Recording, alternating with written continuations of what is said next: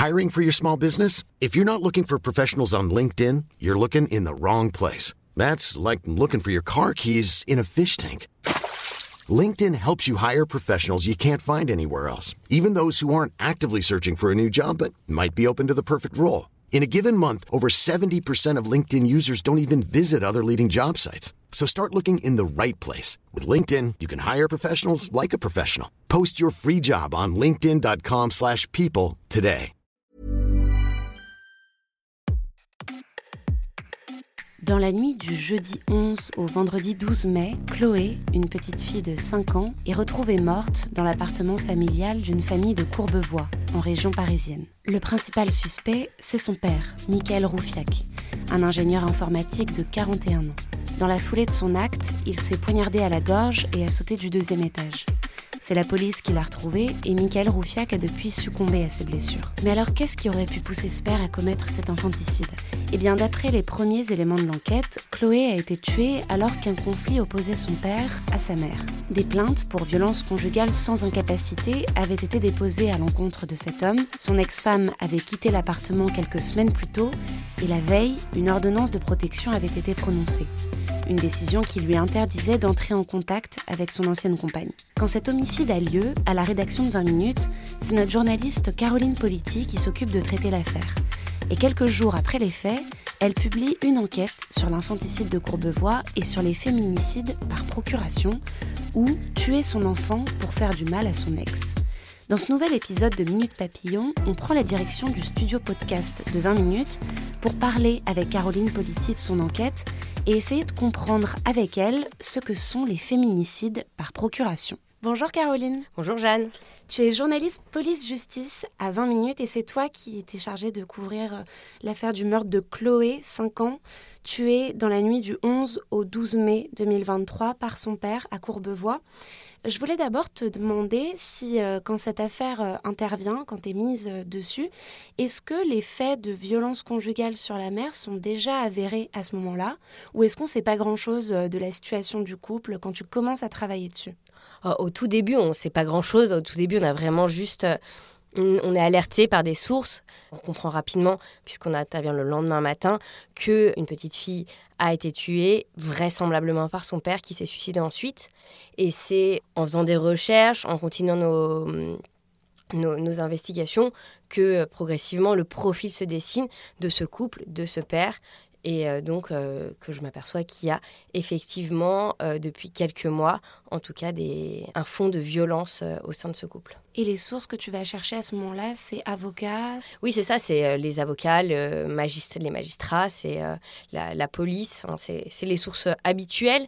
Donc ça, ce scénario-là, du père comme principal suspect, il, il, est très rapidement établi. En tout cas, il est établi au moment où nous, on a les informations. Ensuite, le travail qu'il va y avoir, c'est de comprendre un petit peu qu'est-ce qui s'est passé, qu'est-ce qui pousse un père à tuer sa fille avant de se suicider? Et du coup, explique-nous comment cette question t'amène à parler des féminicides par procuration. En fait, en travaillant sur ce, sur ce dossier, cette affaire en particulier, j'entends vraiment qu'on met le mot sur féminicide par procuration. Il y a cette idée qui ressort dans cette affaire, même si on en est qu'au balbutiement de l'enquête, que le crime sur l'enfant a été, ou en tout cas aurait pu être commis pour nuire à la mère.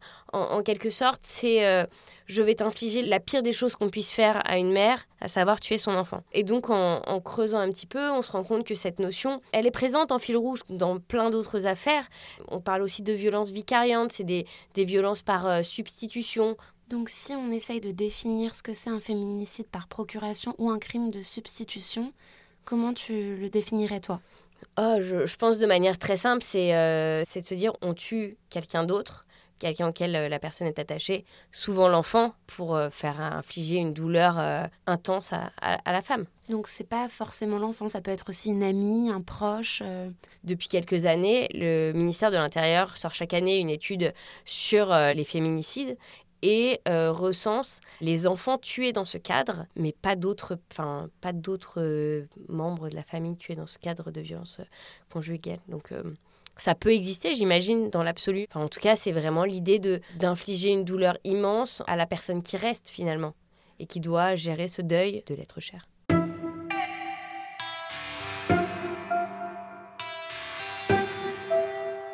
Et alors justement, tu dis dans ton enquête euh, par rapport à ce recensement du ministère de l'Intérieur que ces chiffres, ils sont très durs finalement à évaluer parce qu'on a un manque de preuves et que c'est très difficile à prouver qu'on va tuer quelqu'un pour se venger. Par exemple, je crois qu'en 2021, c'est la dernière, il y en avait euh, une douzaine d'enfants qui avaient été tués sans que l'autre parent soit tué. L'année d'avant, c'était 6 et l'année encore d'avant, c'était 22. Et en fait, cet écart, il montre qu'en fait, pour que ces enfants y rentrent dans ces recensements, il faut euh, établir de manière certaine le lien entre ce meurtre et l'intégrer dans le cadre euh, des violences euh, subies. Est-ce que vraiment l'infanticide a été commis dans le cadre des violences conjugales du couple? C'est un décompte qui n'est pas simple à tenir, mais qui a le mérite en tout cas de, de mettre le, doigt sur un phénomène qui est existant et présent. Oui, tu donnes un exemple de preuve euh, qui a fonctionné entre guillemets en 2016 avec un homme qui s'appelle Cédric Mailleux et qui a tué sa fille euh, Léa de 3 ans. C'était une lettre écrite à sa femme en disant euh, quelque chose comme Tu as voulu séparer moi, bah maintenant tu vas vivre sans, sans Léa et je suis bien content, champagne. Enfin, c'était une lettre d'une violence insoutenable. Et donc, oui, là, c'est un élément qui montre qu'il tue, tue la petite fille pour atteindre sa femme. Mais après, on n'a pas toujours des éléments aussi clairs. Même dans l'affaire de Courbevoie, l'avocate de la mère estime que c'est un féminicide par procuration. Est-ce que euh, la justice euh, aura cette même lecture du dossier c'est toute la question. Mais bon, encore une fois, on l'appelle féminicide par procuration, nous, parce que ça permet d'avoir de nommer le phénomène permet de mieux le, comprendre et l'appréhender, mais en termes de, au niveau de la justice, cet homme, il a été condamné euh, pour, euh, pour le meurtre de son enfant, pas pour un féminicide. Euh. Donc sur, sur le fond et sur le jugement et sur la manière dont va être instruit le dossier, dont, elle va, et dont il va être jugé, c'est pas ça, ça, ça ne change rien. Mais nommer et avoir conscience de ce phénomène, aussi rare soit-il, permet en tout cas de, de le penser, de l'appréhender, de, de le rendre palpable. Et justement, moi j'aimerais bien qu'on détaille ça, comment ça permet de mieux comprendre ce qui se joue dans le féminicide, dans la logique féminicidaire en fait? Beaucoup de beaucoup d'avocats, de, magistrats spécialisés sur ces questions-là le disent. Enfin, l'enfant, dans certains cas, devient un, un moyen pour atteindre euh, l'autre. Alors ça peut prendre, euh, heureusement ça ne va pas euh, jusqu'au meurtre ou à l'assassinat de, l'enfant à chaque fois, mais ça peut être par des petites privations.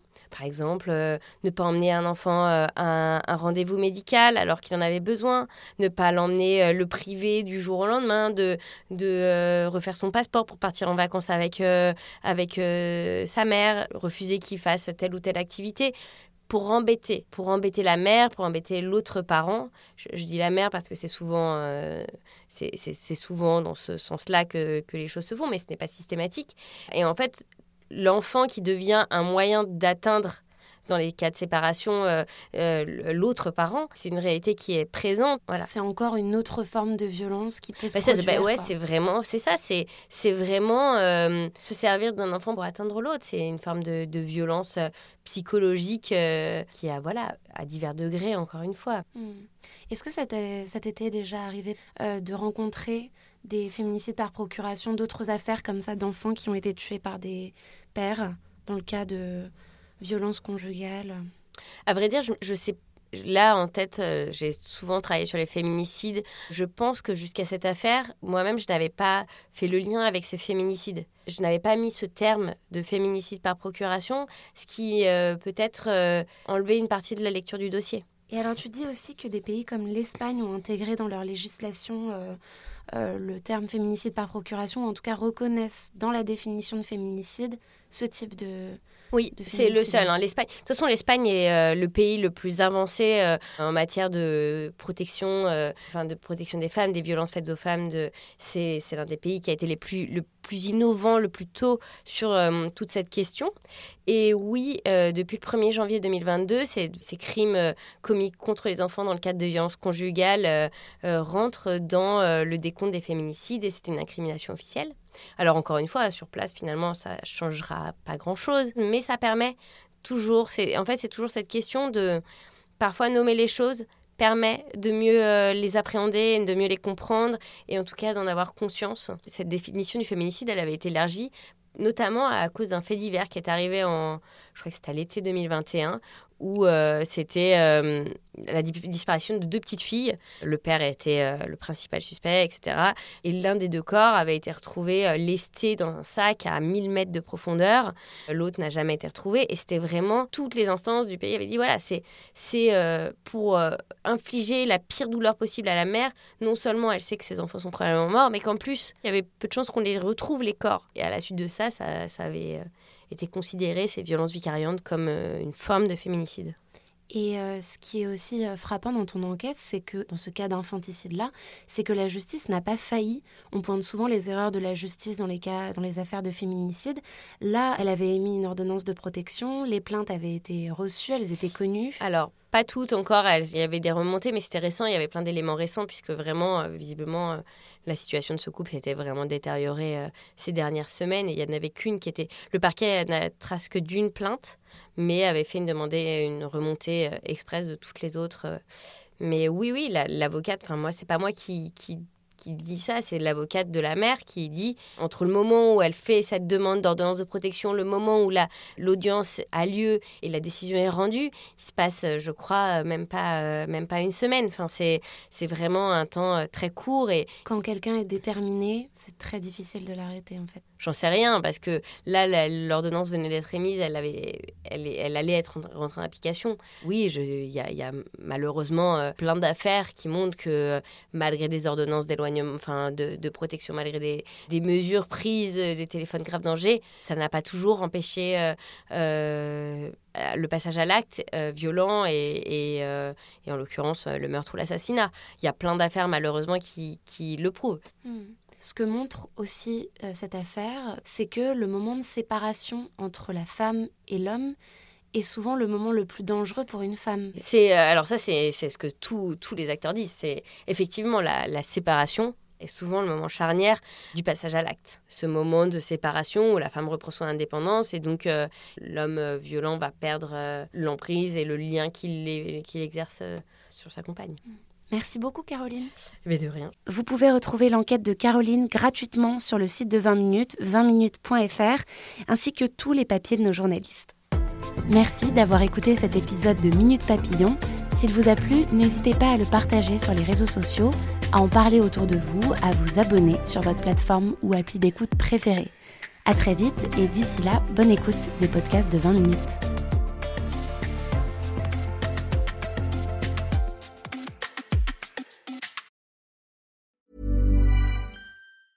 Hi, I'm Daniel, founder of Pretty Litter. Did you know cats tend to hide symptoms of sickness and pain? I learned this the hard way after losing my cat, Gingy. So I created Pretty Litter, a health monitoring litter that helps detect early signs of illness by changing colors, saving you money and potentially your cat's life. Pretty Litter is veterinarian developed, and it's the easiest way to keep tabs on your fur baby's health right at home. Go to prettylitter.com and use code ACAST for 20% off your first order and a free cat toy. Terms and conditions apply. See site for details. Hey, it's Paige DeSorbo from Giggly Squad. High quality fashion without the price tag? Say hello to Quince.